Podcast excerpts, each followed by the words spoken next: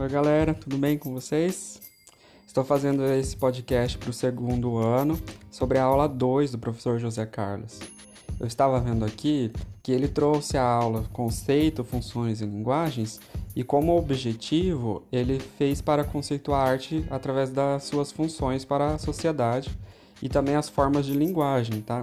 E ele também buscou durante todo esse processo classificá-las quanto aos seus tipos conhecidos até hoje. Nós viemos conversando bastante. E por isso eu resolvi fazer esse podcast para conversar, começando pelo conceito.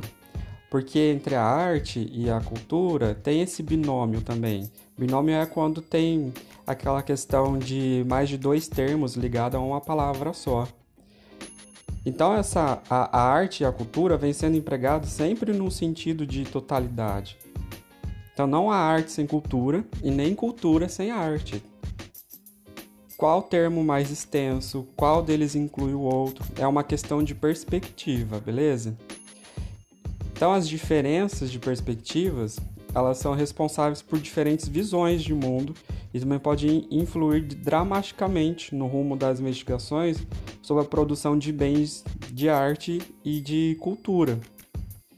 Aquele velho sentido da palavra cultura considerava, é, entre aspas, culto, o que o professor sempre falou para vocês em sala de aula, aquele que tinha acesso aos bens de produção de cultura compreendidos como arte, literatura, monumentos e documentos, é fazer parte de uma classe social dominante, casta ou elite já definia por si só a cultura. Lembra que eu tinha falado para vocês que tem gente que ainda tem esse pensamento de que só tem acesso à cultura a elite. E isso não é verdade.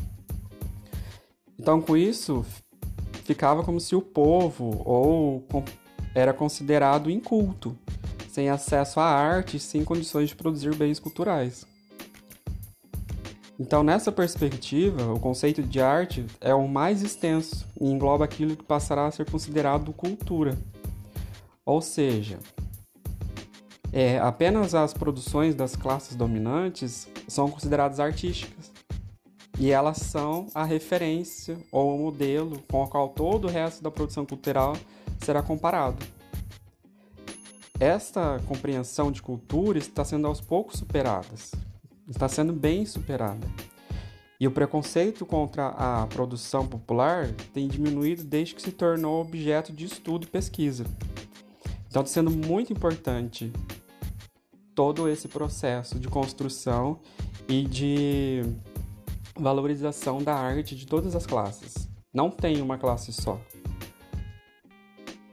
Só que, numa outra perspectiva, o conceito de cultura é entendido como um conjunto de todos os bens simbólicos produzidos por uma sociedade.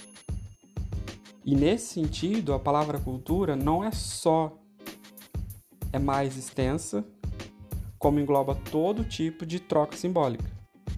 Então vem desde a ciência até a arte, incluindo a língua, a religião e mesmo a economia. É, esta perspectiva chamada de culturalista, ela pode englobar até mesmo a natureza, no sentido, claro, em que ela desconfia de tudo que seja natural. E, resumidamente, em outras palavras, o, o culturalismo ele entende que há processos de naturalização de dados culturais.